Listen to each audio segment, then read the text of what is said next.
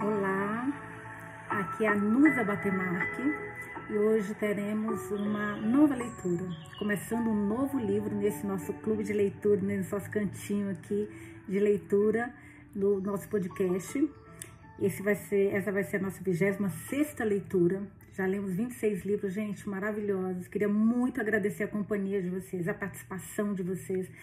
Como é bom ler com amigos, né?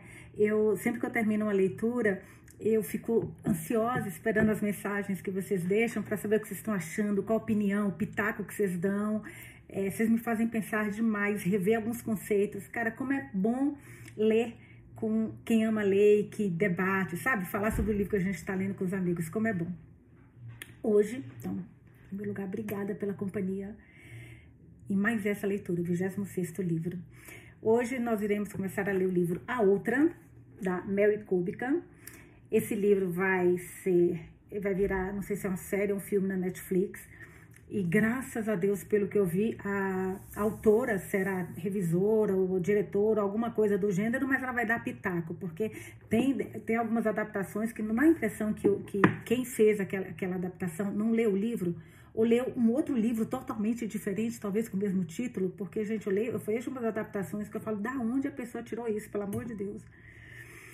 Então, o livro A Outra, esse é um suspense, e vamos ver como é que vai ser. Já avisando para vocês que eu sou muito ruim em suspense. Assim, eu sou o tipo de pessoa que vocês vão ver que toda hora eu vou achar que é uma pessoa e provavelmente todos os nomes que eu vou citar, nenhum vai chegar nem perto de ser o responsável por alguma coisa. Porque, cara, tem gente muito boa, tem gente boa, tem gente ruim, tem gente péssima e tem eu, que nunca acerta nada.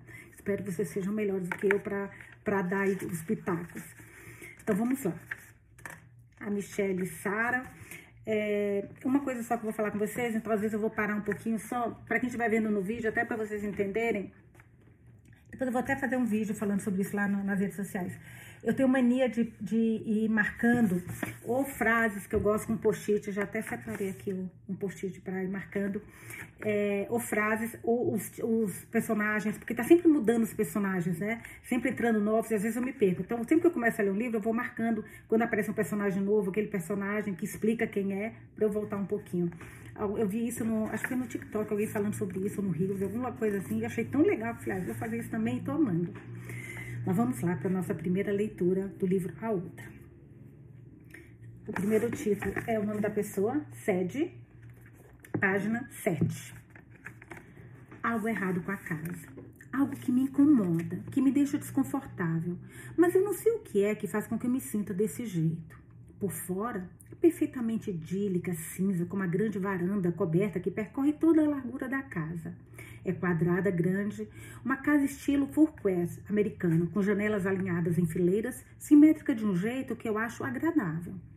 A rua em si encantadora, íngreme e coberta de árvores, e cada casa nela é adorável e bem cuidada. Superficialmente, não há nada para não se gostar, mas eu sei que não devo julgar as coisas pela aparência. Também não ajuda o fato do dia ser como a casa, cinza. Se houvesse sol, talvez a sensação fosse outra. Vocês já tiveram isso também? Às vezes eu chego num lugar que eu não conheço e tá um... eu adoro tempo cinza, adoro chuva. Mas não dá para falar que não é um pouco assim mais. É... não é deprimente, mas a coisa parece mais. É... sei lá, mórbido, né? A palavra até é ruim, mas alguma, que dá uma sensação assim meio ruim com a gente, que, pra gente, que às vezes com sol parece que tudo fica mais claro, mais bonito, mais sabe? Legal isso que ela falou, porque eu, eu adoro chuva, mas isso é verdade. Quando tem o sol, a sensação é outra. Aquela, diga ao Will. Eita, aqui a gente tem o Will também, gente, igual o último que a gente leu, lembra que tá, tava o nosso Will?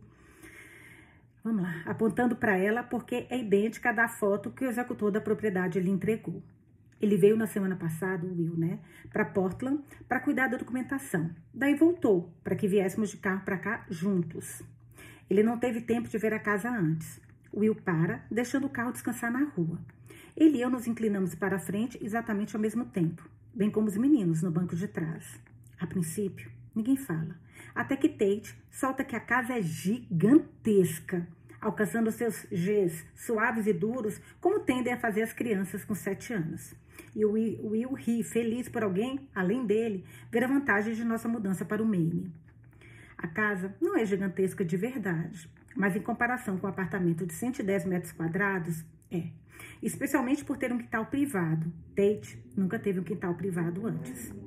Will pisa suavemente no acelerador, levando o carro para a entrada da garagem. Pondo o câmbio automático no parque, saímos. Uns mais depressa que outros. Mas as cachorras são mais rápidas. Esticamos as pernas, gratos, se não por mais nada, pelo menos pelo término da longa viagem. O ar é diferente daquele que estou acostumado, impregnado de cheiro de terra úmida, oceano salgado e terreno arborizado. Não tem cheiro de lar. A rua é tranquila de um jeito que não me agrada. Um silêncio assustador, inquietante e que ao mesmo tempo me faz recordar do conceito que diz que há segurança na quantidade que é menos provável que coisas ruins aconteçam entre as multidões. Existe um equívoco que diz que a vida rural é melhor, mais segura que a urbana, mas isso simplesmente não é verdade. Não quando se leva em conta o número, o número desproporcional de pessoas que vivem nas cidades e o inadequado sistema de saúde nas áreas rurais. Vejo Will se dirigindo aos degraus da varanda com as cachorras correndo ao seu lado, ultrapassando. Ele não está relutante como eu. Anda todo pomposo, ansioso para entrar e ver tudo. Fico ressentida com isso porque eu não queria ver. Na base da escada, ele hesita, só então percebendo que não estou indo junto. Ele se volta para mim, parado ao lado do carro, e pergunta: Está tudo bem? Não respondo porque eu não sei se está tudo bem. Tate corre atrás de Will, mas Otto, de 14 anos, está parado como eu, também relutante. Sempre fomos muito parecidos. Gente, eu só vou marcar aqui os nomes vocês sabem que eu adoro ficar marcando. Eu tiro aqui pra marcar só o nome desses personagens aqui, pra depois voltar. Esse então lá. É Will, Date, Otto.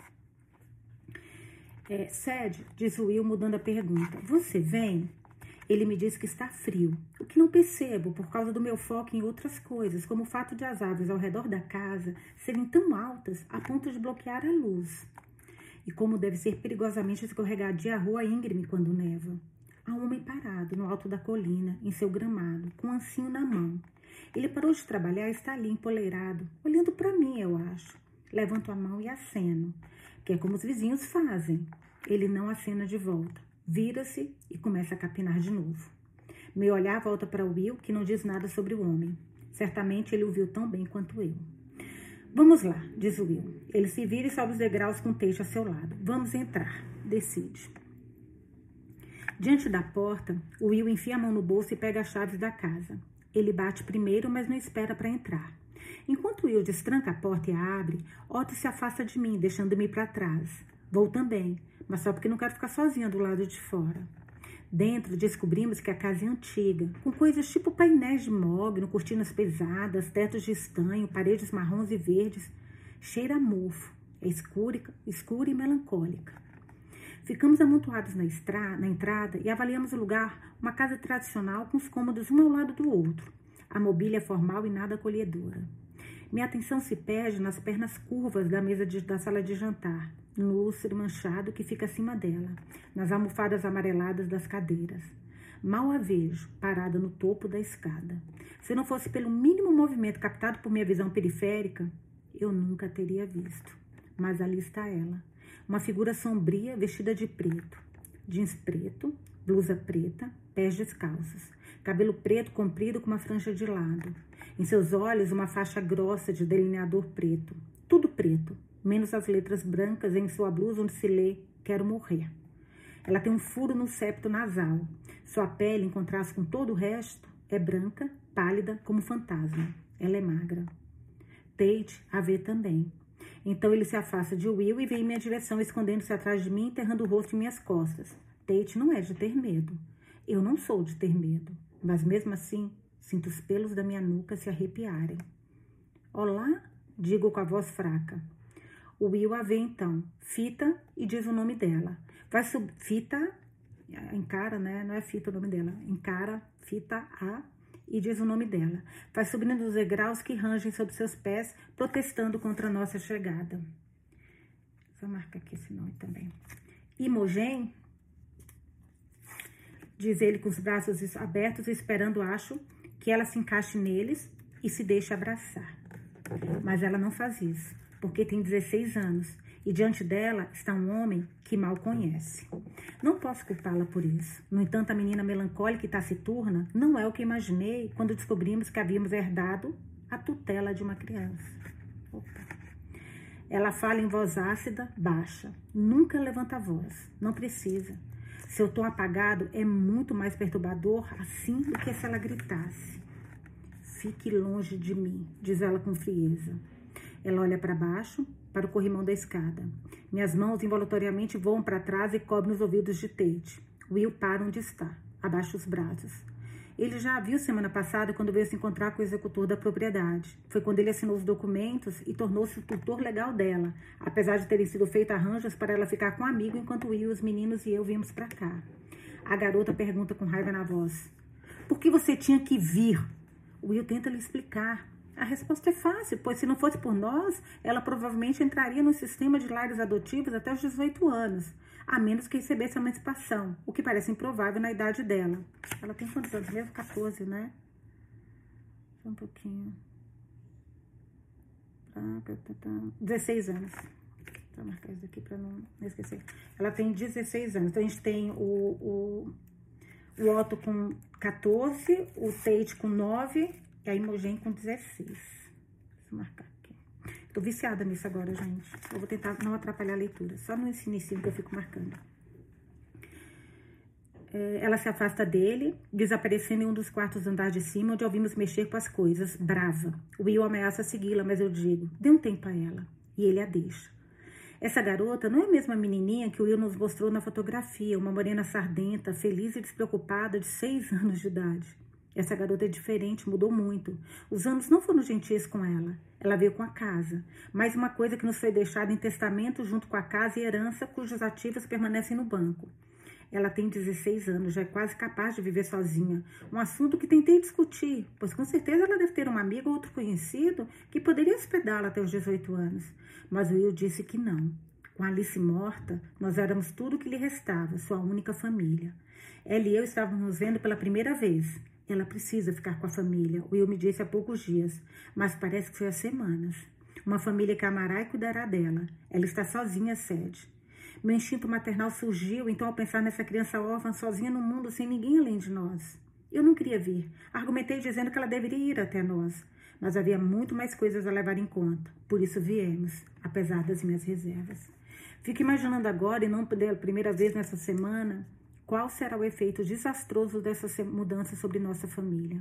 Não pode ser o recomeço que o Will, tão auspiciosamente, acredita que seja. Vamos para um outro capítulo.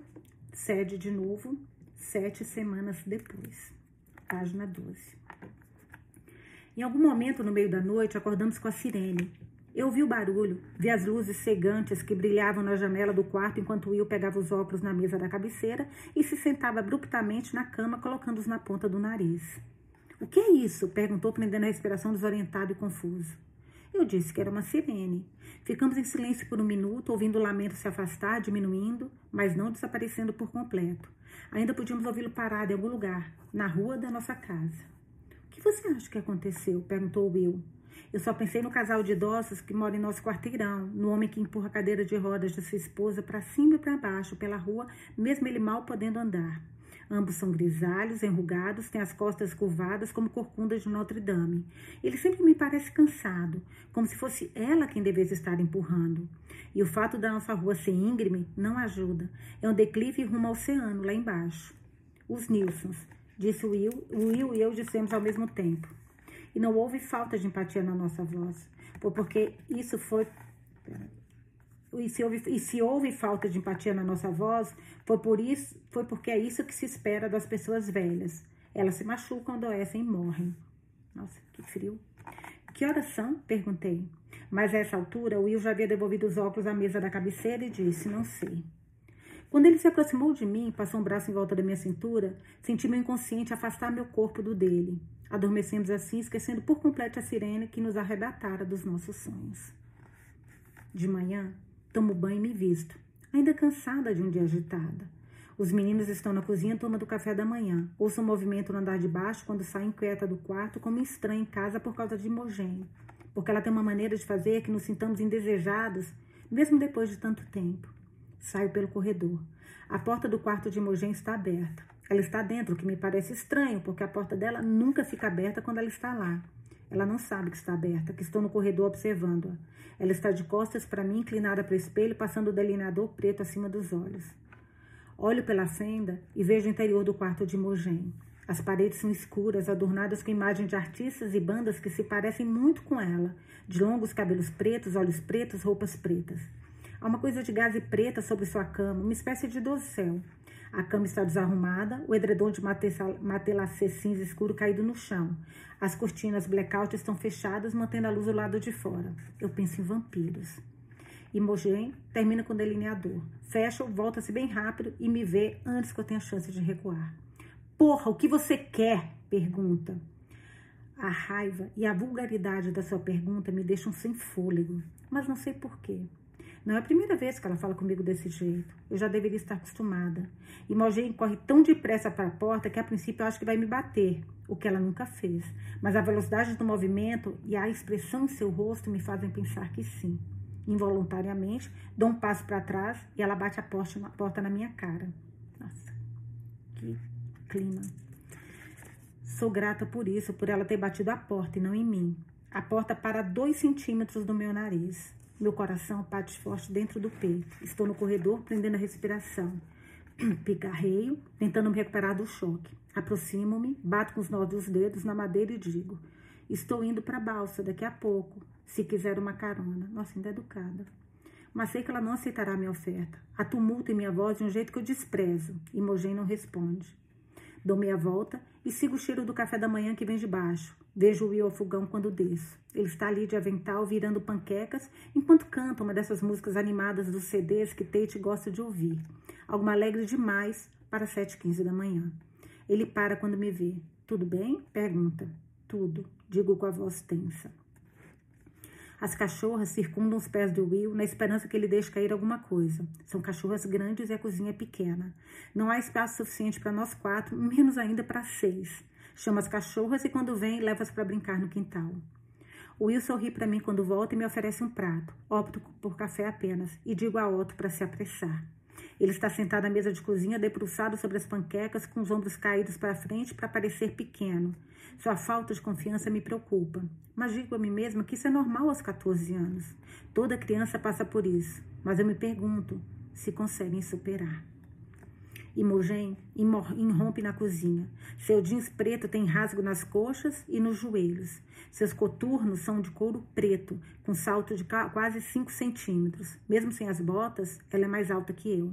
Crânios de corvo, corvo pende das suas orelhas. Sua camiseta diz: Pessoas normais são porre. Tate, à mesa, tenta ler, assim como faz com todas as camisetas gráficas de Imogen. Ele lê bem, mas ela não fica parada tempo suficiente para ele ver direito. Imogen estende o braço para a maçaneta de um armário, abre a porta, examinando o interior antes de fechá-la com força. O que você está procurando? Pergunta Will, sempre ansioso para agradar. Mas Imogen encontra o que quer. Uma barra de Kit Kat, rasga a embalagem com os dentes e morde o chocolate. Eu fiz café da manhã, diz Will. Mas Imogen, passando seus olhos azuis por Otto e Tate, sentados à mesa de cozinha e vendo o terceiro lugar vazio para ela, diz apenas: Legal. Ela dá meia volta e sai da cozinha. Ouvimos suas botas pisando no chão de madeira. Ouvimos a porta da frente se abrir e se fechar. E só quando ela sai, eu volto a respirar. Cara, que clima horrível. Imagina você morar num lugar desse. Eu sirvo meu café, enchendo um copo para a viagem. Faço esforço para passar por Will para pegar minhas coisas, as chaves e uma bolsa que estão na bancada, fora do meu alcance. Ele se inclina para me beijar antes de sair, de, antes de eu sair. Não é minha intenção, mas é instintivo. Hesito e recuo do beijo dele. Você está bem? Ele pergunta de novo, olhando para mim com curiosidade. Eu culpo um acesso de náusea por minha hesitação. Não é totalmente falso. Passaram-se dez meses ah, desde o seu caso. Como é difícil perdoar, meu Deus do céu. Passar, por isso que quando eles estavam deitados juntos, ela lembra que ela falou que automaticamente ela se afastou? Tipo, inconscientemente o corpo dela afastou dele. Não é totalmente falso. Passaram-se dez meses desde seu caso e suas mãos ainda parecem uma lixa quando ele me toca. E não consigo deixar de me perguntar onde elas estiveram antes de encostar em mim. Um recomeço, disse ele, uma das muitas razões de nos transportarmos para esta casa no Maine. Puta, o cara trai ainda, quem paga ela, né? Ela que tem que mudar de lugar. Que pertencia à única irmã de Will, Alice, antes dela morrer. Durante anos, Alice sofreu de fibromialgia, até que os sintomas a venceram, ela decidiu encerrar sua vida. A dor da fibromialgia é profunda, espalha-se por todo o corpo e, em geral, vem acompanhada de exaustão e fadigas incapacitantes. Pelo que ouvi e vi, a dor é imensa. Às vezes como uma facada, às vezes latejante. Pior de manhã que mais tarde, mas nunca desaparece por completo. É uma doença silenciosa porque ninguém vê a dor, mas é debilitante. Só havia uma coisa que Alice poderia fazer para combater a dor e o cansaço. Ir para o sótão da casa. Nossa com uma corda e um banquinho. Putz, ela que é a mãe da ela que é a mãe da Imogen, que era a mãe da Imogen. Mas não antes de reunir com o advogado e de preparar um testamento, deixando sua casa e tudo dentro dela para Will, deixando sua filha para Will. Imogen, de 16 anos, passa os dias fazendo Deus sabe o quê. Presume-se que vai à escola, pelo menos em parte do tempo, porque só recebemos ligações por causa de faltas de vez em quando. Mas como ela passa o resto do dia, eu não sei. Quando Will ou eu perguntamos, ela nos ignora ou diz algo inteligente, que está lutando contra o crime, promovendo a paz mundial, salvando a porra das baleias. Porra é uma de suas palavras favoritas e ela usa com frequência, além de caralho. O suicídio pode fazer com que sobreviventes como Imogen sintam raiva e ressentimento, que se sintam rejeitados, abandonados, furiosos. Eu sempre tento entender, mas está ficando difícil. Quando eram menores, Will e Alice eram próximos, mas foram se afastando ao longo dos anos. Ele ficou abalado com a morte dela, mas não exatamente triste. Na verdade, acho que ele se sentiu mais culpado que qualquer outra coisa, achando que foi negligente, que não manteve contato, que não participava, da vida de Emogen e que nunca entendeu a gravidade da doença de Alice. Ele acha que decepcionou as duas seja culpa pela, provavelmente pela traição, que, aparentemente, né, já que ele queria tentar um recomeço, culpa pela mulher, pela filha, pela irmã, pela filha, esse cara deve estar sobre, sobrecarregado, desculpa. No começo, quando, acho, né? No começo, quando soubemos da nossa herança, sugeri ao Will que vendêssemos a casa e levássemos Imogen para Chicago para morar conosco. Mas depois do que aconteceu em Chicago, não só o caso, mas tudo, tudo Seria nossa chance de recomeçar, foi o que o Will disse. Estamos aqui há menos de dois meses, de modo que ainda estamos reconhecendo o terreno. Mas arranjamos emprego logo, Will e eu. Ele é professor adjunto da aula de ecologia humana duas vezes por semana no continente. Sendo eu uma das duas únicas médicas da ilha, eles praticamente me pagaram para vir para cá. Pressiono meus lábios na boca de Will desta vez. Minha passagem para ir. Vejo você à noite, digo e peço de novo a Otto que se apresse ou vamos nos atrasar. Pego minhas coisas na bancada e digo que estarei no carro esperando. Dois minutos, digo, sabendo que ele vai esticá-la até os cinco ou seis, como sempre. Dou um beijo de despedida no pequeno Tate antes de sair. Ele se estica na cadeira, envolve meu pescoço com seus braços grudentos e grita em meu ouvido: Eu te amo, mamãe. E em, algum lugar dentro de mim, meu coração dispara, porque sei que pelo menos um deles ainda me ama. Meu carro está na entrada, ao lado do sedã do Will. Embora tenhamos uma garagem anexa à casa, está cheia de caixas que ainda precisamos abrir. O carro está frio, coberto por uma fina camada de gelo que se instalou nas janelas durante a noite. Abro a porta com meu chaveiro. Os faróis piscam, a luz se acende dentro. Vou pegar a maçaneta da porta, mas antes que possa puxá-la, avisto algo na janela que me impede. Há uns traços riscados na geada do lado do motorista. Começaram a se desmanchar com o calor do sol suavizando-se suavizando nas bordas, mas mesmo assim estão ali. Eu me aproximo e vejo que as linhas são letras traçadas no gelo da janela, reunidas para formar uma única palavra: morra. Leva a mão à boca. Não preciso pensar muito para saber quem deixou essa mensagem para que eu encontrasse. Que eu encontrasse. Imogen não nos quer aqui. Ela quer que a gente vá embora. Andei tentando entender porque a situação deve ser horrível para ela. Sua vida virou de cabeça para baixo, ela perdeu a mãe e agora tem que dividir a casa com pessoas que não conhece. Mas isso não justifica me ameaçar, porque Imogen não mede as palavras. Ela quer dizer exatamente o que disse. Ela quer que eu morra. Subo os degraus da varanda e chamo Will pela porta da frente. Que foi? perguntou ele saindo da cozinha. Esqueceu alguma coisa? Ele inclina a cabeça para o lado, vê minhas chaves, minha bolsa, meu café. Não, não esqueci nada. Você tem que ver uma coisa. Digo sussurrando para que os meninos não ouçam.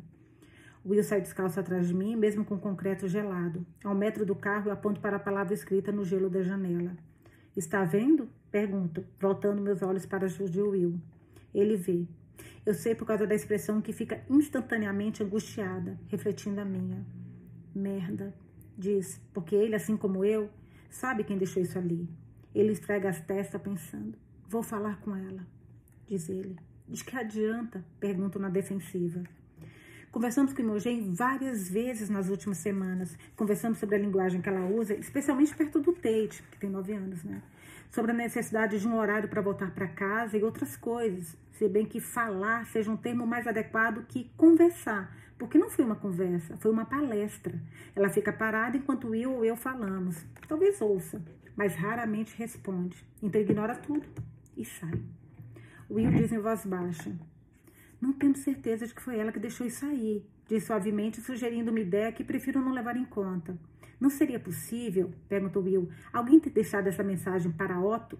nossa! Ao invés de mandar, que, ao invés de alguém querer matar a esposa, alguém deixou para o filho, de 14. Você, ela falou a mesma coisa que eu estou falando aqui.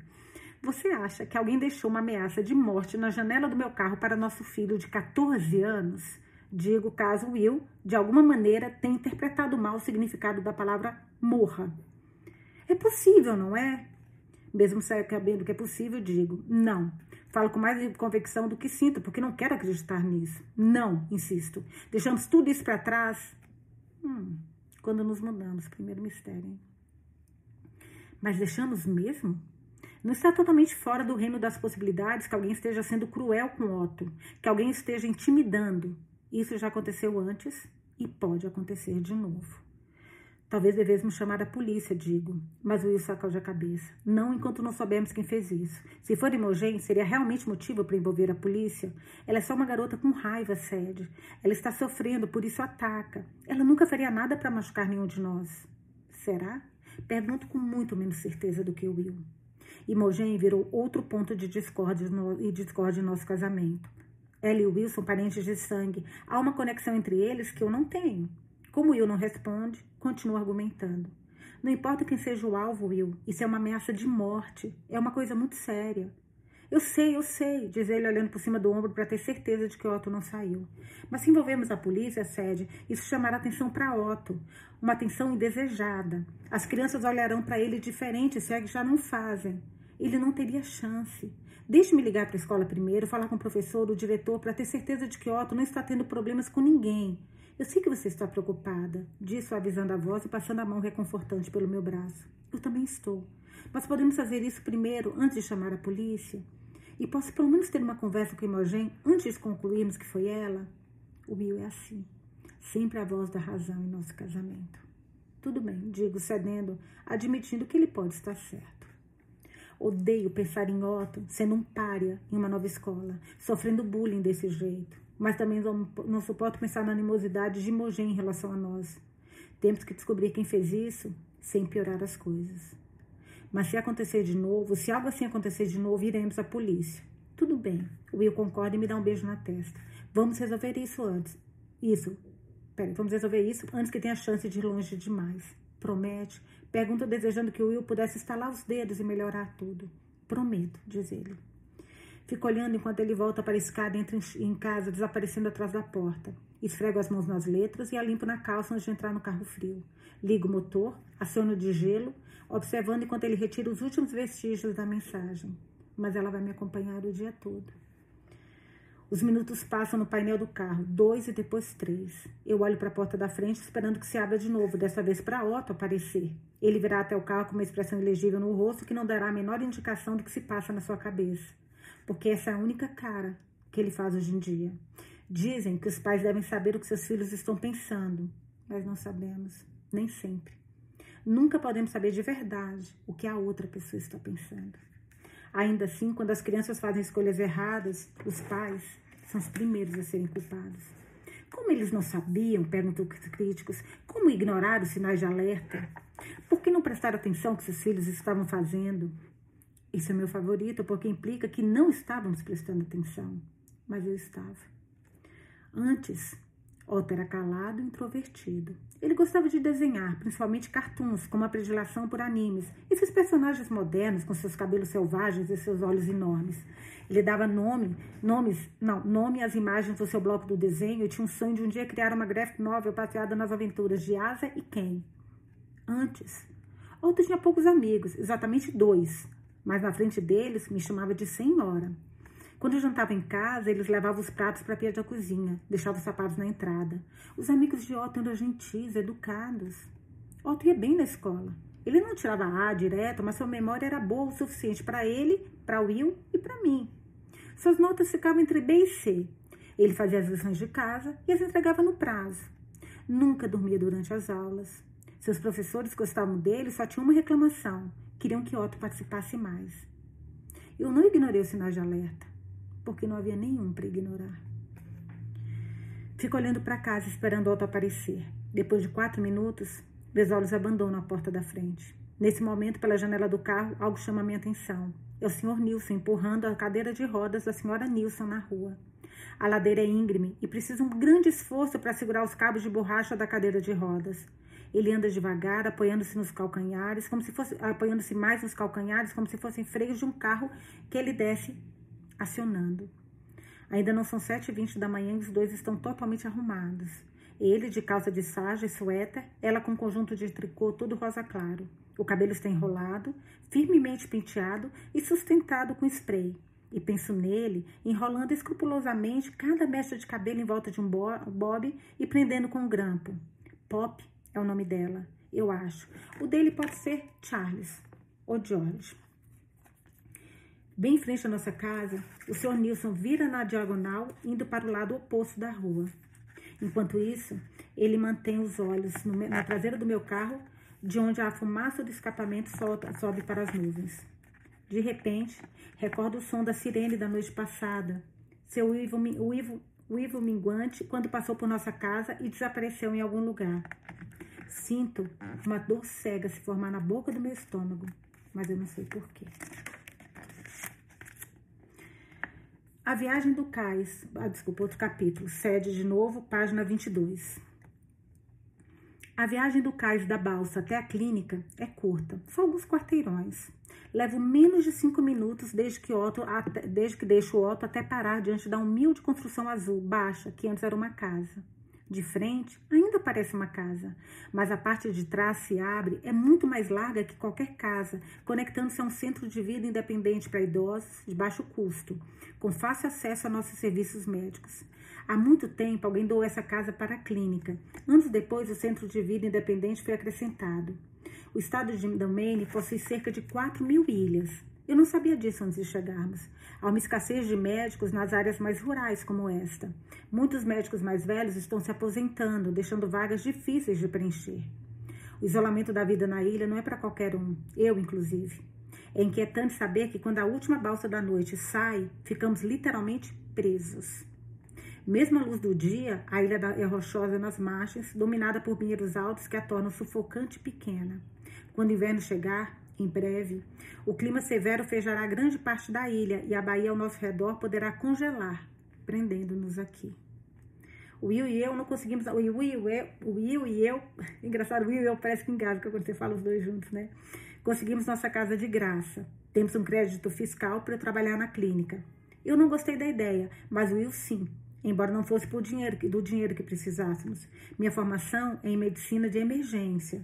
Não sou certificada em clínica geral, mas tenho uma licença temporária enquanto passo pelo processo de tirar a minha no Maine. Por dentro, a construção azul não parece mais uma casa. Paredes foram erguidas e outras derrubadas para criar uma recepção, salas de exame e um sabão.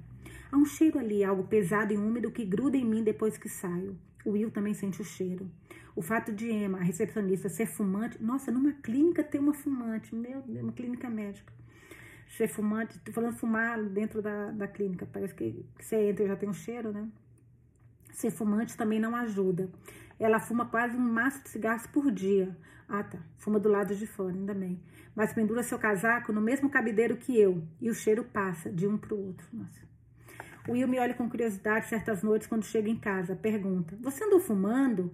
Bem que poderia ser pelo cheiro de nicotina e tabaco que me segue até em casa. Claro que não, digo a ele. Você sabe que eu não fumo. E depois lhe conto sobre Emma. Deixe seu casaco fora, eu vou lavá-lo. Will me disse inúmeras vezes. Eu deixo fora e ele o lava. Mas não faz diferença, porque no dia seguinte acontece tudo de novo. Entro na clínica e encontro Joyce, a enfermeira-chefe, e Emma esperando por mim. Você está atrasada, diz Joyce. Mas se estou, é só um minuto. Joyce deve ter 65 anos, está perto da aposentadoria e é meio megera. Está aqui há muito mais tempo que eu. Que Emma ou eu, o que faz dela a bam, bam da clínica. É, está muito eu, o que faz dela bambambam bam, da clínica, pelo menos em sua cabeça. nossa, que grossa. Não lhe ensinaram pontualidade de onde você veio? Pergunta. Descobri que a mente das pessoas é tão pequena quanto a própria ilha. Passo por ela e começo meu dia. Horas depois, estou com um paciente quando vejo o rosto do Will em meu celular a um metro e meio de distância. Está no silencioso e não ouço o toque do telefone, mas o nome de Will aparece em cima de sua foto. Seu rosto atraente e cinzelado, seus brilhantes olhos castanhos. Ele é bonito de tirar o fôlego. E acho que é por causa dos seus olhos. Ou talvez pelo fato de que aos 40 anos ele ainda parece ter 25. Will usa seus cabelos escuros compridos, recolhidos em coque baixo, em moda nos dias atuais, o que lhe dá uma vibe intelectual e hipster, que seus alunos parecem gostar. Ignoro a imagem de Will no telefone e atendo minha paciente, uma mulher de 43 anos com febre, dor no peito e tosse, sem dúvida bronquite. Mas mesmo assim, pressiono meu estetoscópio e seus pulmões para ouvir. Pratiquei medicina de emergência durante, durante anos antes de vir para cá. Lá, em um hospital escola de última geração, no coração de Chicago, entrava em cada turno sem ter ideia do que poderia vir. Cada paciente que chegava estava em perigo. Vítimas de colisões entre vários veículos, mulheres com hemorragia excessiva após um parto em casa, homens de 140 quilos no meio de um surto psicótico. Era tenso e dramático. Lá, em constante estado de alerta, eu me sentia viva. Aqui é diferente. Aqui todos os dias eu sei que vou ver o mesmo: rodízio de bronquite, diarreias e verrugas. Quando por fim tem uma oportunidade de ligar de volta para Will, noto sua voz tensa. Sed diz. E pelo jeito que ele fala, eu sei que há algo errado. Ele para por aí, enquanto minha mente cria cenários para compensar o que ele não diz. Ele para em Otto e no jeito como deixei no terminal da balsa hoje de manhã. Chega em cima da hora, um, dois minutos antes da partida da balsa. Eu me despedi dele do carro, parado a 30 metros do barco que esperava, observando Otto se afastar rumo a mais um dia de aula. Foi quando meus olhos avistaram Imogen, parada na beira do pier com seus amigos. Imogen é uma menina bonita, não há como negar. Sua pele é naturalmente clara. Ela não precisa cobri-la com talco, como seus amigos devem fazer, para parecer branca. Levei um tempo para me acostumar ao piercing no nariz. Seus olhos, em contraste com a pele, são de azul gelado, e seu cabelo, antes moreno, aparece em, suas, aparece em suas sobrancelhas despenteadas. Imogen evita o batom escuro e ousado que as outras garotas usam, e usa um beijo rosado de bom gosto. É realmente adorável. Otto nunca viveu perto de uma garota antes. Sua curiosidade está matando. Os dois não conversam muito, não mais que Imogen e eu. Ela não vai de carona conosco até a balsa, não fala com ele na escola. Pelo que sei, lá ela finge que não conhece. Suas interações são breves. Por exemplo, ontem à noite, Otto estava na mesa da cozinha fazendo a lição de matemática e a Homogen passou, olhou para o fichário dele, notou o nome do professor e comentou: O senhor Jensen é um idiota do caralho. Nossa, gente, Will Jensen era o nome do, do nosso protagonista, lindo, maravilhoso, perfeito, do livro, da nosso último livro. Otto apenas olhou para ela de olhos arregalados. A palavra caralho ainda não faz parte do seu vocabulário, mas imagino que seja só uma questão de tempo. Hoje de manhã, Imogen e seus amigos estavam na beira do pia fumando. A fumaça circundava sua cabeça, pairando branca no ar gelado. Vi Imogen levar o cigarro à boca, aspirar profundamente com a experiência de quem já fez isso antes e sabe o que está fazendo. Ela segurou a fumaça e depois a exalou lentamente. E nesse momento, tive certeza que ela olhou para mim. Será que me viu sentada no carro olhando para ela? Ou ela estava apenas olhando vagamente para o espaço? Fiquei tão entretida observando Imogen que, pensando agora, não vi Otto embarcar na balsa. Apenas presumi que o faria. É Otto? Pergunta em voz alta ao mesmo tempo que o Will diz. Não foram os Nilson. Nilson. A princípio não sei do que ele está falando. O que o Otto tem a ver com um casal de idosos que mora em nossa rua? O que tem os Nilson? Pergunto. Mas estou com dificuldade de raciocinar porque, com a súbita constatação do que não vi o autor embarcar na balsa, só consigo pensar nele sentado na cadeira, em frente à sala do diretor, com algemas no pulso e um policial parado a um metro de distância observando. No canto da mesa do diretor, um saco de evidências, mas não consigo ver o que há dentro. Senhor e senhora Faust, disse o diretor naquele dia, e pela primeira vez na vida tentei usar minha influência. Doutora, disse eu impassível, parada com Will atrás de Otto. O Will pôs a mão no ombro do Otto para que ele soubesse que, independentemente do que houvesse feito, estávamos ali com ele. Não sei se foi minha imaginação, mas tenho certeza de que vi o policial sorrir. A sirene à noite, explicou Will ao telefone, trazendo-me de volta ao presente. Aquilo foi antes, tento recordar. Isto é agora. O que aconteceu com Otto e Chicago está no passado. Acabou. Não foram os Nilson. Eles estão perfeitamente bem. Foi Morgan. Morgan Baines? Pergunto, mas não sei porquê. Não há outro Morgan em nosso quarteirão, pelo que sei. Morgan Baines é uma vizinha com quem nunca falei, mas Will já. Ela e sua família moram na mesma rua em nossa casa de campo, também estilo Foursquare, não muito diferente da nossa. Morgan, seu marido e sua filhinha. Como eles moram no topo da colina, Will e eu frequentemente especulamos que sua vista do mar deve ser esplêndida, uma visão de 360 graus da nossa pequena ilha e do oceano que nos cerca. Então, um dia, em um lapso, o Will me disse que era, que a vista era esplêndida. Tentei não me sentir insegura, uma vez, uma vez traída, né, gente? É difícil. Disse a mim mesma que o Will não admitiria ter estado dentro da casa dela se houvesse algo acontecendo entre eles mas ele tem um passado com mulheres, ele tem uma história. Há um ano, eu diria que o Will nunca me trairia, mas agora eu espero tudo dele. Sim, Sede, diz Will, Morgan Baines. E só então imagino o rosto dela, embora nunca tenha visto de perto, só de longe. Cabelos compridos, cor de chocolate ao leite e franja. Dessas compridas que passam mais tempo atrás da orelha. O que aconteceu? Pergunto enquanto procuro um lugar para me sentar. Está tudo bem? Fico imaginando se Morgan é diabética, se é asmática, se tem uma doença autoimune que provocaria uma visita ao pronto-socorro no meio da noite. Só há dois médicos aqui, eu e minha colega, a doutora Sanders. Ontem à noite ela estava de plantão, não eu. Não há paramédicos na ilha, só policiais que sabem dirigir uma ambulância e são minimamente treinados em procedimentos para salvar vidas também não hospitais. Portanto, um barco de resgate teria sido chamado do continente para encontrar ambulância no cais e levar Morgan para tratamento, enquanto outro espera, outra esperaria em terra para a terceira parte do trajeto. Penso na quantidade de tempo que isso levaria. Mas ouvi dizer que o sistema funciona como uma máquina bem lubrificada, embora fique a quase 5 quilômetros do continente. Esses barcos não são muito rápidos e dependem da cooperação do mar. Mas isso é só um pensamento catastrófico, minha mente pensando nos piores cenários. Ele está bem, Will? Pergunta de novo, porque durante esse tempo Will não disse nada. Não, cede. Diz ele como se eu devesse saber que não está tudo bem. Algo seco em sua resposta, uma brevidade. Então, ele não diz mais nada. Bem, que houve? Ele respira fundo e diz: Ela está morta. E se minha resposta é apática, é só porque a morte e morrer fazem parte da minha rotina.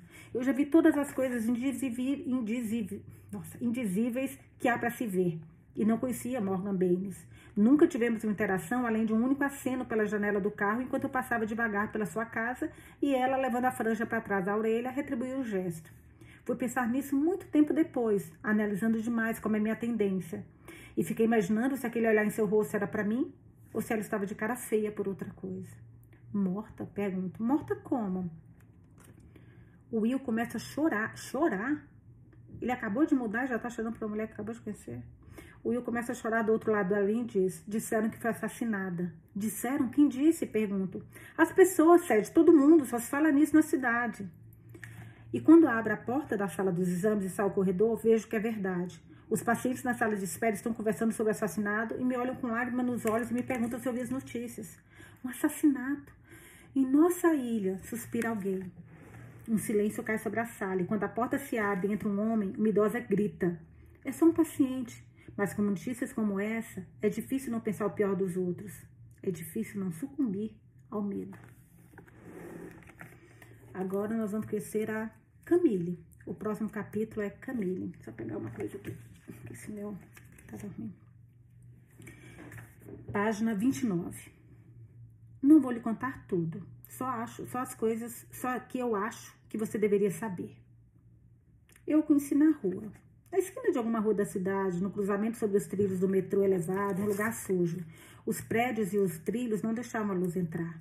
Carros estacionados, vigas de aço, cones cor de laranja enchiam as ruas. Pessoas comuns de Chicago.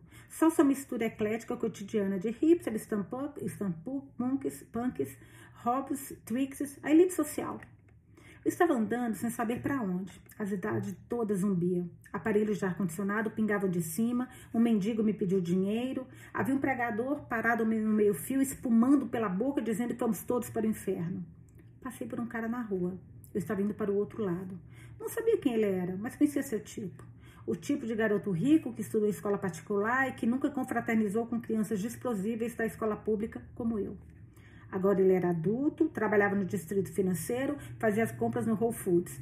Ele é o que você chamaria de americano típico. Seu nome provavelmente é algo tipo Luke, Miles, Brad, algo presunçoso, tenso, batido, mundano. Ele fez um aceno de cabeça e me deu um sorriso que dava a entender que as mulheres se apaixonavam facilmente por seus encantos, mas não eu. Ignorei e continuei andando. Não lhe dei a satisfação de retribuir o sorriso. Eu senti seus olhos me seguindo. Espiei meu reflexo na vitrine de uma loja. Meu cabelo comprido, liso, com franja, cor de ferrugem chegando ao meio das costas, sobre os ombros de uma camiseta azul ártico que combinava com os meus olhos. Viu que aquele americano típico estava olhando. Passei a mão pelo cabelo, não estava nada mal. Em cima, o metrô trovejou.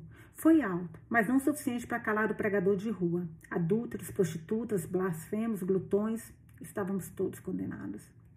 O dia estava quente. Não era só verão, eram os piores dias de verão. Uns 30 graus. Tudo cheirava rança, esgoto. O cheiro de lixo me sufocou quando passei por um beco. O ar quente segurava o fedor de modo que não havia como escapar, assim como não havia como escapar do calor. Eu estava olhando para cima, vendo o metrô e me orientando. Estava imaginando que horas seriam. Eu conhecia todos os relógios da cidade. Peacock, Father Time, Nashville Fields, quatro relógios no Wire Building, para que, independentemente, independentemente de sua procedência, você pudesse ver um relógio. Mas não havia mais relógio na esquina onde eu estava. Não vi o semáforo ficar vermelho. Não vi o táxi vindo depressa, correndo atrás de outro táxi para pegar um passageiro no fim da rua. Entrei na rua com os dois pés. Primeiro eu senti. Senti sua mão apertar meu pulso como uma chave inglesa e não pude me mexer. Em um instante, eu me apaixonei por essa mão quente, capaz, decisiva, protetora. Seus dedos eram grossos, as mãos grandes, com unhas limpas e curtas. Tinha uma tatuagem pequena, um glifo na pele entre os dedos, algo pequeno e pontudo como um pico da montanha. Por um minuto foi tudo que eu vi, aquele pico da montanha. Seu aperto foi poderoso e rápido. Em um só golpe ele me deteve. Um segundo depois, o táxi passou correndo a menos de 15 centímetros dos meus pés. Senti o calor tomar meu rosto. O vento do carro me afastou e depois me sugou de volta enquanto eu passava. Só vi um flash de cores. Senti a brisa, mas não vi o táxi passar antes de seguirem disparada pela rua. Só então soube como estava perto de ser atropelada. No alto, o metrô guinchou até parar sobre os trilhos. Olhei para baixo, lá estava a mão dele. Meus olhos subiram por seu pulso, seus braços foram até seus olhos. Seus olhos estavam arregalados, suas sobrancelhas franzidas de preocupação. Ele estava preocupado comigo. Ninguém nunca se preocupou comigo. O semáforo ficou verde, mas não nos mexemos, não falamos. Ao redor, as pessoas nos contornavam, estávamos em seu caminho, bloqueando-os. Um minuto se passou. Dois. Mesmo assim, ele não soltou meu pulso. Sua mão estava quente, grudenta, o tempo estava úmido, tão quente que era difícil respirar, não havia fresco. Minhas coxas estavam molhadas de suor, grudadas em meu jeans, assim como a camiseta azul ártico em meu corpo. Quando por fim abrimos a boca, falamos ao mesmo tempo. Fui por pouco. Rimos juntos, soltamos um suspiro síncrono. Eu podia sentir meu coração batendo dentro de mim e não tinha nada a ver com o táxi. Peguei um, paguei um café para ele. Parece muita falta de imaginação, olhando agora, não é? Muito clichê. Mas foi só o que ocorreu na hora. Deixe-me lhe pagar um café, eu disse, por salvar a minha vida. Pisquei várias vezes para ele, pus a mão em seu peito e lhe dei um sorriso. Só então vi que ele já estava tomando um café. Ali na outra mão, ele tinha uma bebida gelada, cheia de frescura, olhando-se para seu copo ao mesmo tempo. Rimos. Ele o jogou em uma lata de lixo e disse: Finja que você não viu. Um café seria legal, disse ele.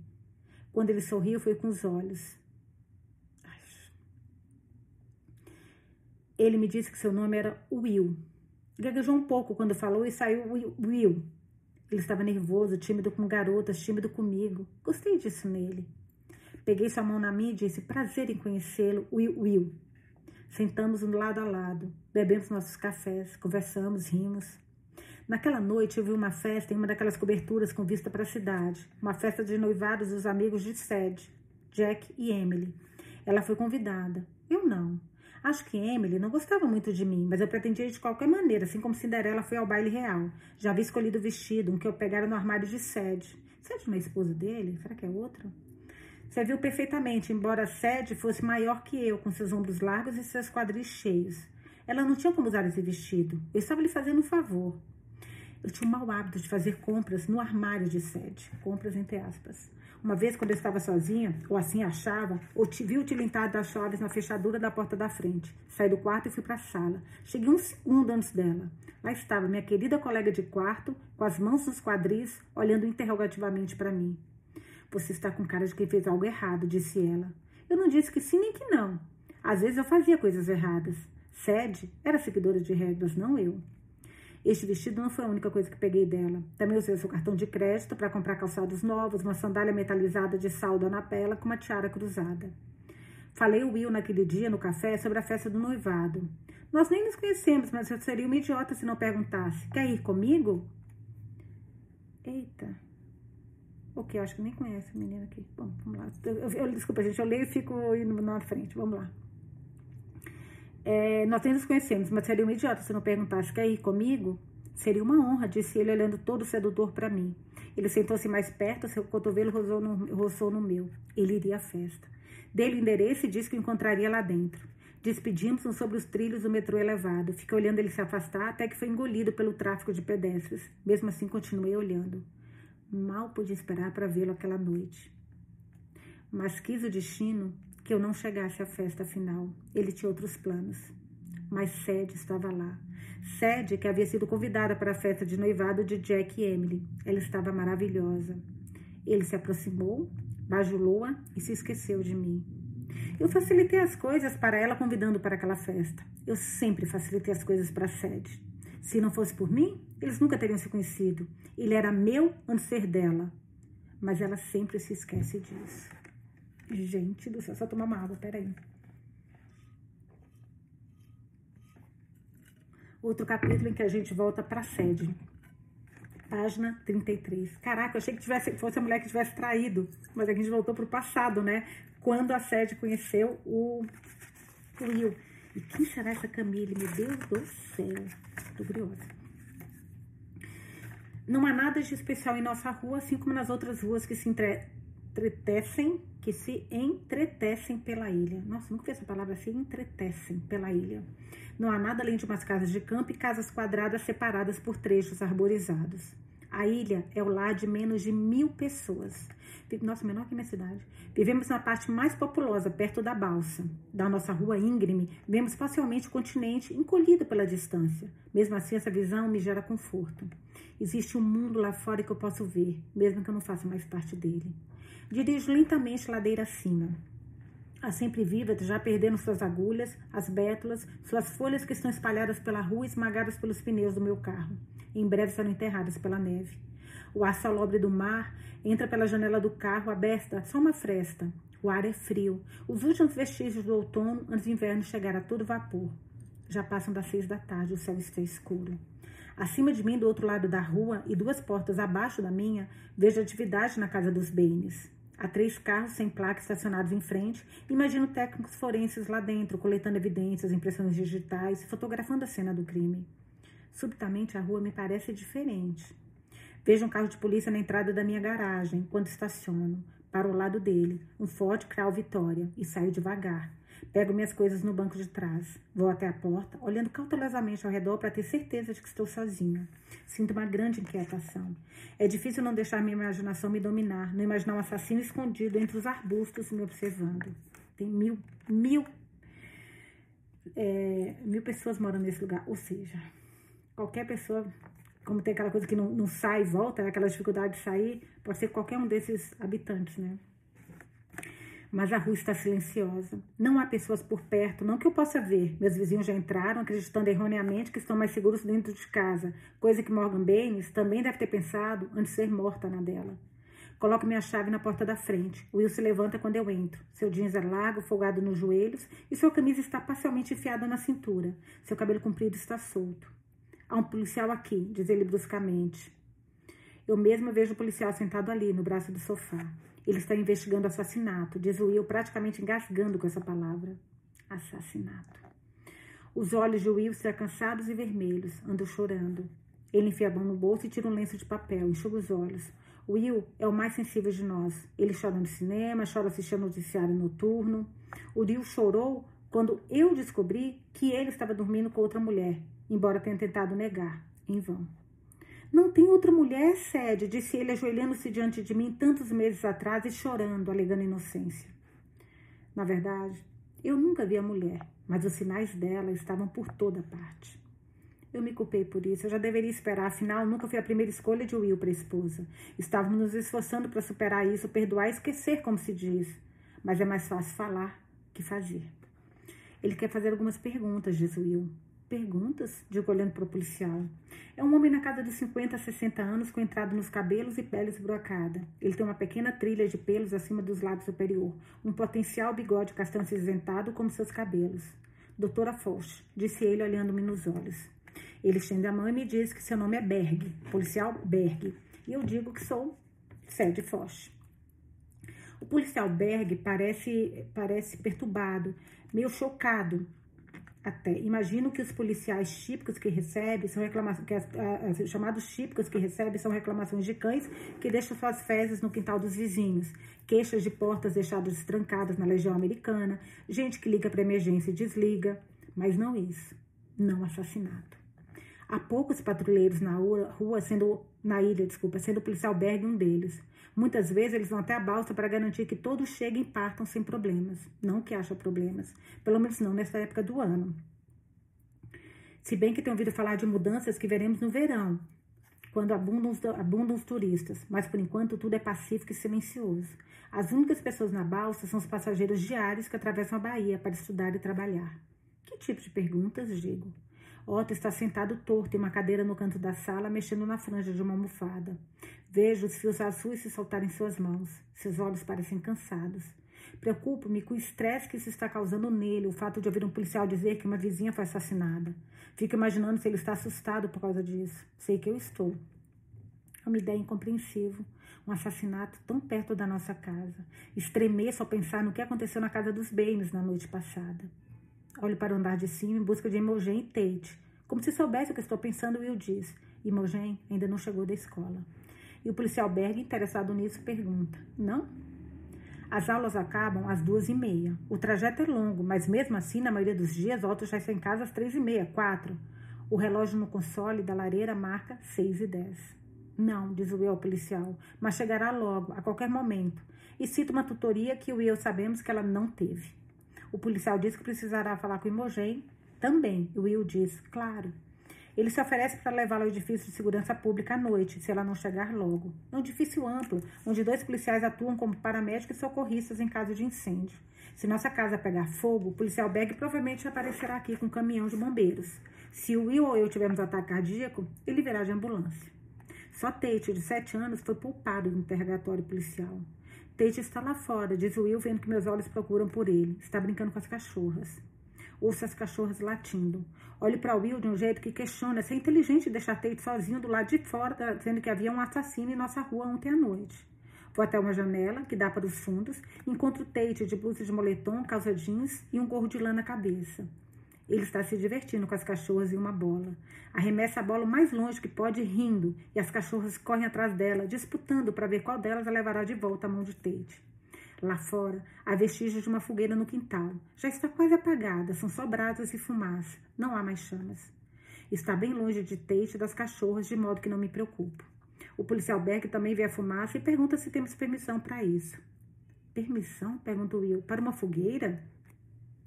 Quando o policial Berg diz que sim, Will explica que nosso filho Tate chegou da escola implorando para os Morris.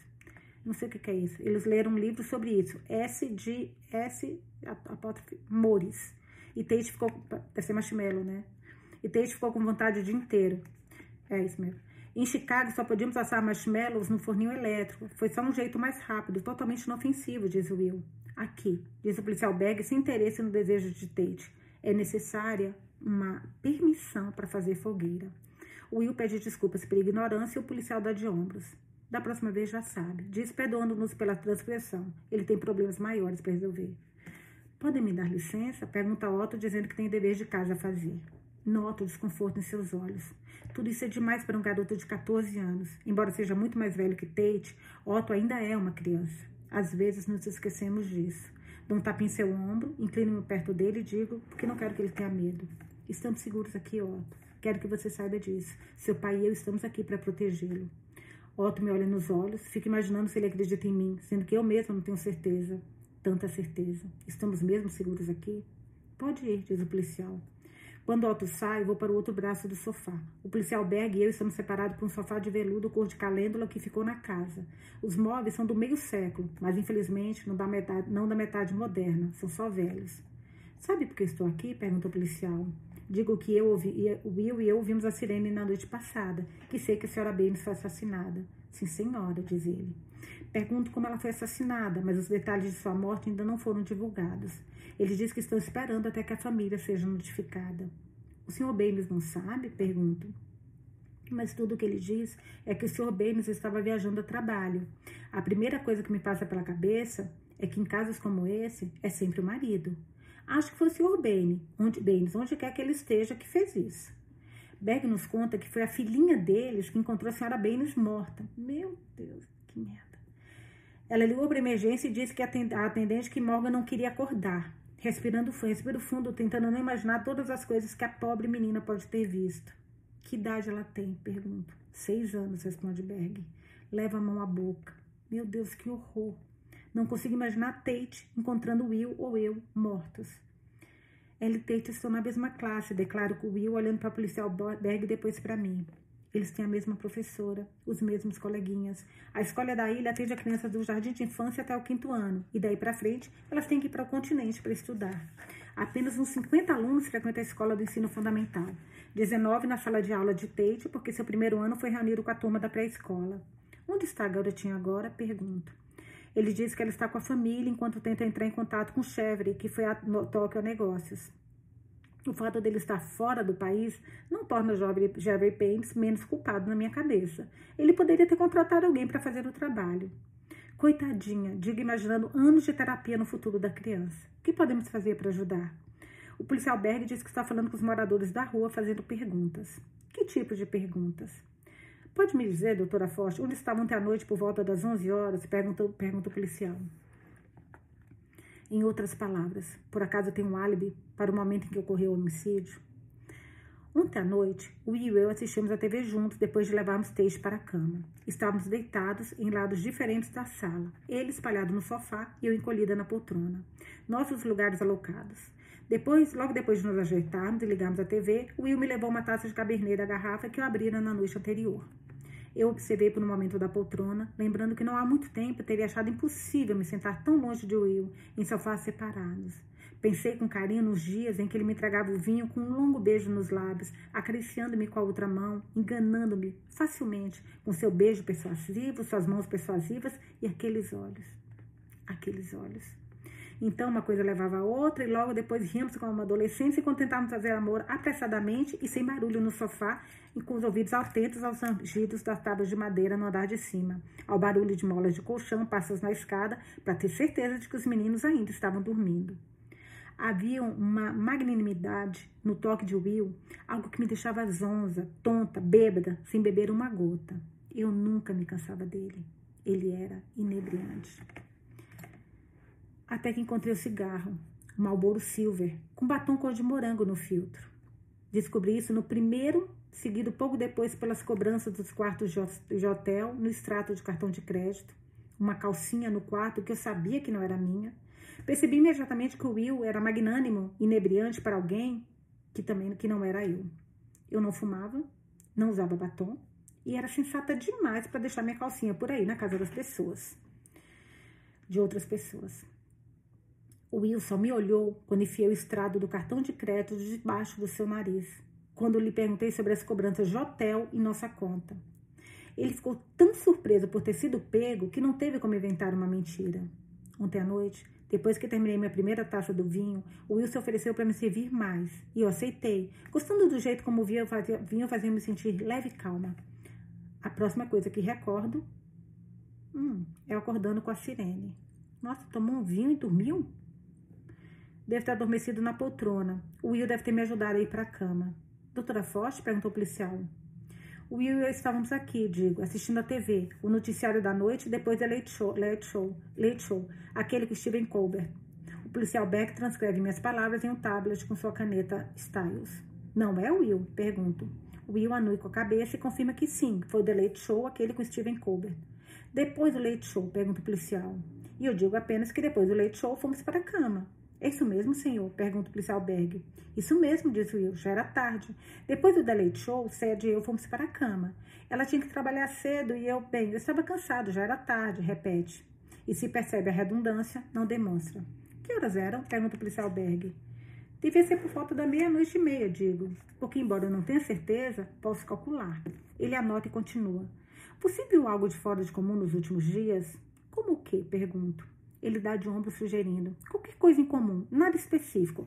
Algum estranho espreita, carro que você não reconhece, passando por aqui, vigiando o bairro. Mas sacudo a cabeça e digo: Nós somos novos aqui, policial. Não conhecemos muitas pessoas. Então recordo que o Will conhece as pessoas. Enquanto eu estou no trabalho o dia todo, o Will faz amizades. Houve uma coisa, diz o Will falando de repente. O policial e eu nos voltamos para ele ao mesmo tempo. O que? pergunta o policial Berg. Mas assim que fala, o Will tenta voltar atrás. Ele sacode a cabeça. Ah, nada, diz. Eu não deveria ter mencionado isso. Tenho certeza que não significa nada, só um acidente da minha parte. Por que não deixa que eu decida? Diz o policial Berg. O Will explica.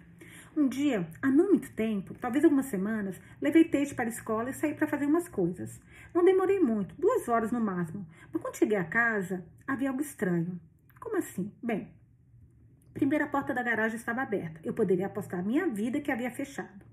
Depois, quando entrei, quase fui nocauteada pelo cheiro de gás. Era muito forte. Graças a Deus, as cachorras estavam bem. Só Deus sabe quanto tempo elas ficaram respirando gás. Não demorou muito para encontrar a fonte. Provinha do fogão. Do fogão? Pergunto. Você não me contou isso? Falo com voz calma, controlada, mas por dentro sinto tudo, menos tranquilidade. A voz de Will é conciliatória. Não queria que você se preocupasse à toa. Abri as portas, janelas, arexei a casa, desdando de ombros. Provavelmente nem valeu a pena mencionar, Sede. Eu não deveria ter falado. Havia sido uma manhã agitada, eu estava fazendo rabanadas. Tate e eu estávamos atrasados. Deve ter deixado o fogão aceso na correria para sair a tempo. A chama piloto deve ter se apagado. O policial Berg considera o fato como um acidente, bota-se para mim e pergunta: Mas a senhora não notou nada fora do comum? Digo que não. Como lhe pareceu a senhora Baines da última vez que falou com ela, doutor? Ela estava. Ele começa, mas eu detenho e explico que não conheço Morgan Baines, que nunca nos vimos. Ando ocupada desde que chegamos, digo desculpando-me, embora não seja necessário. Nunca encontrei tempo para parar e me apresentar. Penso, mas não ouso dizer, ser insensível, que Morgan Baines também nunca encontrou tempo para parar e se apresentar a mim. A agenda de sede é corrida, intercede o Will para que o policial não me julgue por não fazer amizade com os vizinhos. Com os vizinhos, fico grata. Ela trabalha em turnos longos, quase todos os dias da semana. Minha agenda é o oposto. Dou apenas três aulas no mesmo horário escolar da Tate. É intencional. Quando ele está em casa, eu estou também. Sede é quem ganha o pão aqui. Admite sem nenhuma indignidade, sem nenhuma vergonha. Eu sou o pai que fica em casa, prossegue. Nunca quisemos que nossos filhos fossem criados por uma babá foi algo que decidimos há muito tempo, antes do Otto nascer. Foi uma escolha pessoal. Do ponto de vista financeiro, fazia sentido que o Will ficasse em casa. Eu ganhava mais que ele, mas nunca conversamos sobre coisas assim. O Will fazia sua parte, eu fazia a minha. Falei com Morgan dois dias, diz ele respondendo a pergunta que o policial fez para mim. Ela parecia bem. Seu aquecedor de água quebrou. Ela estava esperando um técnico para ver se tinha conserto. Eu tentei consertar. Tenho certas habilidades, mas não a esse ponto. Vocês têm alguma pista? Pergunta mudando de assunto. Algum sinal de entrada forçada? Algum suspeito? O policial Berg fecha seu tablet e diz ao Will que não pode revelar nada ainda. Mas o que posso dizer é que Sarah Baines foi morta entre as 10 da noite e as 2 da madrugada de ontem. E ali, no braço do sofá, sinto-me ereta olhando pela janela. Embora não consiga ver a casa do Benes de onde estou, não posso deixar de pensar que ontem à noite, quando estávamos aqui bebendo vinho e assistindo a TV, ele estava lá, logo além da minha vista, sendo assassinada. Mas não é só isso. Porque todas as noites, às oito e meia, sai a última balsa. O que significa que o assassino passou a noite entre nós, aqui na ilha. O policial Berg se levanta depressa, assustando-me. Tem um sobressalto e leva a mão ao coração. Está tudo bem, doutora? Pergunta o policial olhando para mim tremo. Digo, tudo, digo, tudo bem. Ele passa as mãos pelas coxas de sua causa, alisando-a. Suponho que estamos todos meio nervosos hoje, diz. Anuco a cabeça. Tudo que Sede e eu pudermos fazer, diz Will ao policial Berg enquanto acompanha até a porta. Eu me levanto e os acompanho. Qualquer coisa, por favor, avise-nos. Estamos aqui para ajudar. Berg ergue o chapéu para Will em sinal de gratidão. Obrigado. Como vocês podem imaginar, a ilha inteira está tensa, as pessoas temem por sua vida. Esse tipo de coisa também não é bom para o turismo. Ninguém quer visitar um lugar quando é um assassino à solta. Gostaríamos de resolver isso o mais rápido possível. Qualquer coisa que ouvirem, qualquer coisa que virem, diz deixando sua voz pairando no ar. Eu entendo, diz Will. O assassinato de Morgan Baines é ruim para os negócios. O policial Berg se despede entrega ao Will um cartão de visitas, mas antes de sair faz a última pergunta mudando de assunto. Como está a casa? Will responde que está tudo bem. É antiga e coisas antigas têm problemas. Correntes de ar que entram pelas janelas, uma caldeira com defeito que precisamos trocar. O policial fez uma careta. Uma caldeira não é barata, vai custar alguns milhares de dólares. Will diz que sabe. Lamento por Alice, diz o policial Berg olhando nos olhos de Will. Will agradece. Alice é a irmã dele, né? A mãe da Imogen. Não é frequente eu falar de Alice com Will, mas há coisas que quero saber. Tipo, como ela era? E se nós teríamos usado bem caso houvéssemos tido a chance de nos conhecermos? Eu imagino que ela era antissocial, mas nunca disse isso ao Will. Acho que a dor da fibromialgia a mantinha em casa, longe de qualquer tipo de vida social. Eu nunca imaginei que ela seria o tipo que comete suicídio, comete suicídio disse o policial Berg. Ao ouvir isso, sinto que meu instinto estava errado. O que quer dizer com isso? Pergunta Will meio na defensiva. Ah, não sei, diz o policial Berg. Mas ele sabe, claramente, porque continua nos contando que Alice, que costumava jogar bingo nas sextas-feiras à noite, era afável e estava alegre quando ele a via. Que ela tinha um sorriso que podia iluminar uma sala. Acho que nunca entendi como uma pessoa assim acaba tirando a própria vida. O espaço entre nós se enche de silêncio, de tensão. Acho que ele não quer dizer nada demais com isso. Esse homem é meio estranho. Mas o Will parece magoado, ele não diz nada. Ela tinha fibromialgia, digo. Percebo que o policial Berg não deve saber disso, ou talvez seja uma dessas pessoas que acham que é um transtorno mais mental que físico. A fibromialgia é muito incompreendida. As pessoas acham que é uma coisa inventada, que não é real, não há cura. E por fora a pessoa parece estar bem. Não há exames para diagnosticar a fibromialgia. Por esse motivo, o diagnóstico só se baseia nos sintomas. Em outras palavras, uma dor generalizada que não tem explicação. É por isso que uma grande parte dos médicos questiona a credibilidade dessa doença, sugerindo com frequência que os, os pacientes procurem um psiquiatra para se tratar. Fico triste ao pensar em Alice com tanta dor e ninguém acreditando nela. Sim, claro, disse o policial Berg. É uma coisa terrível. Ela devia estar sofrendo muito para fazer o que fez. Olho para Will. Eu sei que o policial Berg não quer ser rude. A sua maneira desajeitada, ele está oferecendo compaixão. Eu gostava muito da Alice, diz Berg. Era uma mulher adorável. Era mesmo, diz Will. E de novo, o policial Berg murmura. Foi uma pena. E por fim despede-se e vai embora. Depois que Berg sai, Will vai silenciosamente para a cozinha para começar a fazer o jantar. Eu deixo ir, observando pelo vidro estreito na lateral da porta, enquanto o policial Berg tira seu Crown Vic da nossa calçada. Ele sobe a colina, indo se juntar à sua turma na casa dos Baines. É o que eu acho. Mas ele não vai à casa dos Baines. Ele para o carro do outro lado da rua, na casa dos Nilsons. O policial Berg desce, deixa o carro ligado com suas luzes traseiras vermelhas brilhando na escuridão da noite. Vejo Berg colocar algo dentro da caixa do correio e fechar a portinha. Ele volta para o carro, desaparecendo no topo da colina. Caraca, gente, essa primeira leitura já me deixou muito curiosa, muito curiosa. Amanhã, quando a gente voltar, a gente volta já com Camille, que é essa garota que eu tô achando muito interessante, essa, essa vai e volta, sabe? Passado, futuro, passado, passado, presente, desculpa, passado, o passado e o presente, passado e presente. Tô adorando. Deixa eu falar uma coisa com vocês. Eu falei que era a 26, mas eu acho que esse é a nossa 27 leitura. Acho que 27 livros. Quer dizer, esse é o 27, eu acho. Vou confirmar depois. É, hoje é terça-feira. Deixa eu só avisar uma coisa para vocês. Você sabe que eu leio todos os dias, de uma hora. Às vezes, como esse livro é um pouquinho mais volumoso, talvez eu leia um pouquinho mais, é, mais tempo. Mas no sábado, hoje é terça, então no sábado eu tenho um casamento que vai dar, eu acho que é uma da tarde a uma da manhã, lá na praia. Então de manhã eu vou ter que fazer cabelo, arrumar aquelas coisas todas. Então talvez, só avisando para vocês, talvez no sábado eu não consiga fazer a leitura. Então, se não tiver leitura sábado, não briguem comigo, vocês sabem que eu não sou de pular nossa, nossas leituras, só quando não tem jeito, assim, mas é raríssimo eu fazer isso. Então, seria uma ocasião meio atípica, tá bom? Então, me desculpem, mas eu vou tentar fazer até umas leituras assim um pouquinho mais longas, para que vocês possam é, ter, ter tempo e no sábado, de repente, até colocar a leitura em dia. Gente, por favor, me falem o que vocês acharam. Eu tô achando esse livro, cara, tô, tô achando muito. É muita coisa, tipo assim, o que aconteceu com o Otto? Será que a Alice, ela tinha mesmo essa doença? Não. Porque pelo que o policial fala, a Alice é irmã do Will. Não era para ela ser. Não era, ela não parecia, ela tinha uma vida boa, aparentemente. Tudo bem que ela explicou que a fibromialgia é uma dor é, muito forte. Tem até uma, uma pessoa que está lá no Instagram, uma amiga nossa, que tem essa doença, ela, e é, parece que é sofrido mesmo, pelo que ela me fala. Eu quero muito ouvir, me deixem ouvir não, eu quero muito ler comentários de vocês. Vocês sabem, gente, juro, eu amo. Se vocês puderem deixar, só pode deixar no podcast, no Spotify, para quem escuta no Spotify. Se vocês puderem deixar o que vocês estão achando, eu amo, amo muito. quero saber o que vocês estão achando desse Will. Tô em dúvida até dessa traição, sabia? Parece esquisito como ela tá falando que ele tá negando, negando. Eu fiquei com a sensação meio que, não sei, tá essa Camila aparecendo, sei lá. Tô, tô com mais pergunta do que, do que respostas até agora. Mas foi só a nossa primeira leitura. Amei, por favor, me avisem, me falem se vocês gostaram também. Beijos e até amanhã.